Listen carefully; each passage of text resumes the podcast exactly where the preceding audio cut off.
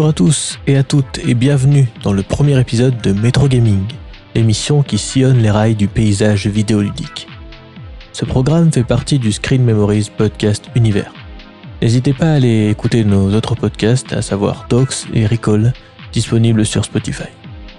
Pour ce premier épisode, nous allons évoquer un jeu sorti sur PS1 en septembre 1998 en Europe et le 8 octobre 1998 aux États-Unis. Il s'agit de Ninja Shadow of Darkness. Le soft est édité par Core Design et édité par Eidos Interactive.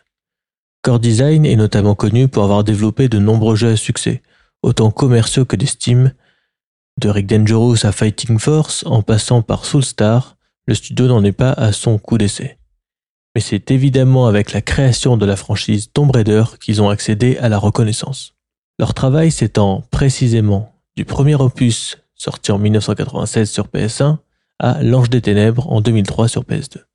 Ensuite, c'est Crystal Dynamics qui prendra le relais avec le reboot Légende.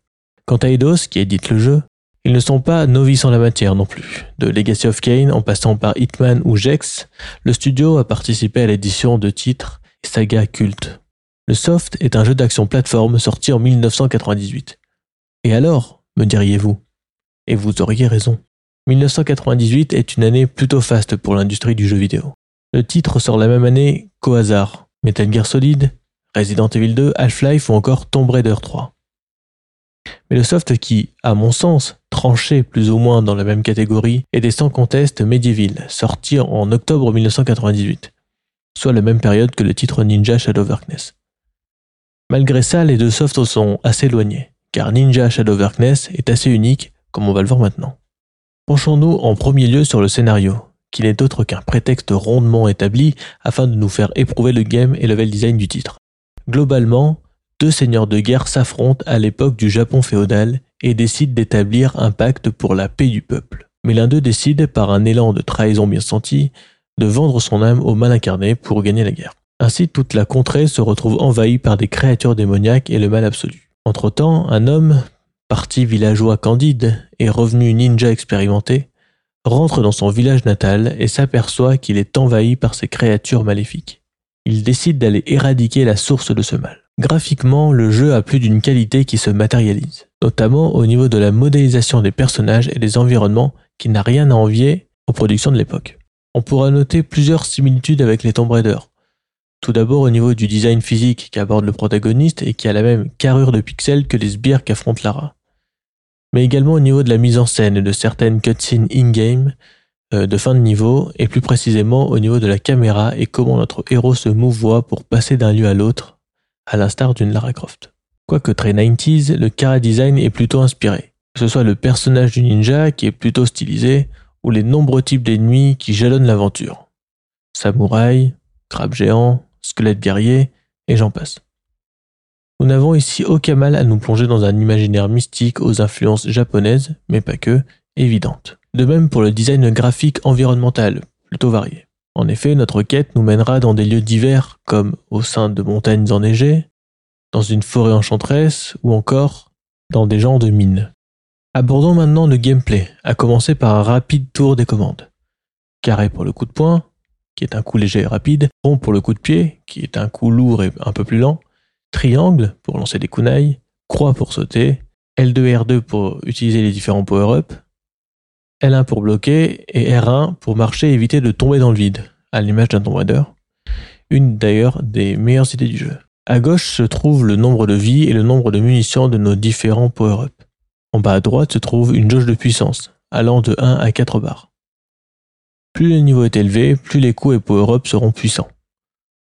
On peut l'augmenter via des parchemins de puissance se trouvant dans des coffres ou via dispo la boutique du hub interniveau. Je reviendrai d'ailleurs sur ce hub un peu plus tard. La jauge, quant à elle, baisse d'un cran à chaque mort. Des armes de corps à corps sont d'ailleurs disponibles, ce qui a pour effet d'augmenter les dégâts et la portée des coups. Les phases de combat sont plutôt attrayantes et aisées à maîtriser, même si aucun système de verrouillage de cible n'est présent. Ce qui peut être fâcheux, notamment quand on doit se protéger d'attaques ennemies, car c'est pas vraiment précis. De plus, l'impossibilité de tourner la caméra peut porter en défaut la visibilité des combats ou des phases de plateforme. Mais outre la quantité assommante d'ennemis qui peuvent apparaître dans une zone, il m'est rarement arrivé qu'ils attaquent en même temps. C'est comme dans les films d'arts martiaux finalement, chacun son tour.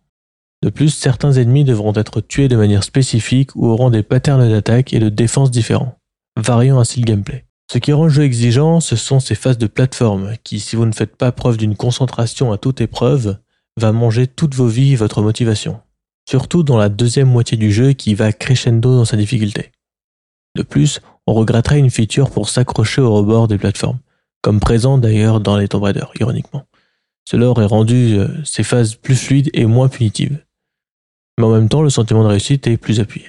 Certains passages vous demanderont une analyse minutieuse pour effectuer une réalisation en timing perfect. Et je me répète, surtout dans la deuxième moitié du jeu. Les boss ne sont pas impossibles, plutôt en couleur et palpitants à affronter.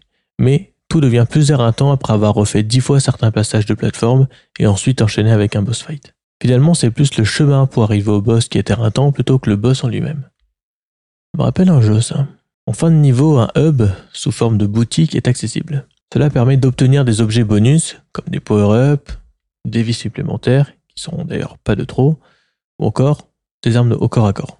Couvert de dépenser les pièces acquises dans le niveau précédent en tuant les ennemis ou en les dénichant auprès des coffres plus ou moins secrets situés dans l'environnement. Il est d'ailleurs aussi possible de sauvegarder dans le hub. Le level design est assez classique mais efficace. Il lorne vers le soft de Metroidvania, dans le sens où le principal de la progression est linéaire, mais certains passages seront bloqués par des portes. Il vous faudra donc trouver les clés pour ouvrir les serrures et continuer la progression jusqu'au boss et donc la fin de niveau. Du backtracking est légèrement présent, de plus qu'il faudra mémoriser certains chemins et être alerte sur l'emplacement des clés car aucune minimap n'est présente. Pas se mentir, je me suis quand même paumé plusieurs fois. Et encore une fois, surtout à partir de la deuxième moitié du jeu. Je tiens à remercier la fonction Save State de l'émulateur, sur lequel je n'aurais jamais réussi à venir à bout de l'aventure. Ce qui, j'en conviens, peut erroner mon jugement quant au placement du curseur plaisir-difficulté. En même temps, si on loupe un saut, on perd une vie, son arme au corps à corps et une barre de la jauge de puissance. La gestion de la difficulté, pour moi, est vraiment le gros point noir gênant du titre. Le titre, je l'ai fini en à peu près 8 heures. Mais ce chiffre peut aisément grimper si vous voulez le finir legit ou à l'ancienne. La bande-son variée colle plutôt bien à l'ambiance du jeu, à la fois mystique et fantastique. Sans être marquante, elle est parfaitement fonctionnelle et immersive. Pour conclure, Ninja est un titre avec un fort potentiel ludique, mais légèrement entaché par des phases de plateforme punitives pouvant nuire à l'expérience. Et c'est vraiment ça qui est dommage sur ce jeu. Les phases de plateforme sont tellement punitives que pendant tout le jeu j'ai redouté ces phases sans pouvoir profiter de ce que le jeu proposait, à savoir un jeu d'action plateforme aventure 3D solide, parfois rigide certes, mais plaisant et efficace. Mais si vous aimez ce genre d'enjeu Dark Soulien quelque part, ou que jouer sur émulateur n'affecte pas votre conscience d'homo ludens, alors le titre n'en sera ici que plus agréable et satisfaisant. Puisqu'on est face à une proposition ludique intéressante avec un studio qui a su prendre des risques à un moment où il n'en avait pas besoin. Je veux dire, euh, enfin, c'est en train de faire Tomb Raider. Donc, euh, bon. Ninja Shadow of Darkness est un jeu qui mérite d'être mis en lumière. Voilà, ce premier épisode est maintenant terminé, en espérant que cela vous ait intéressé.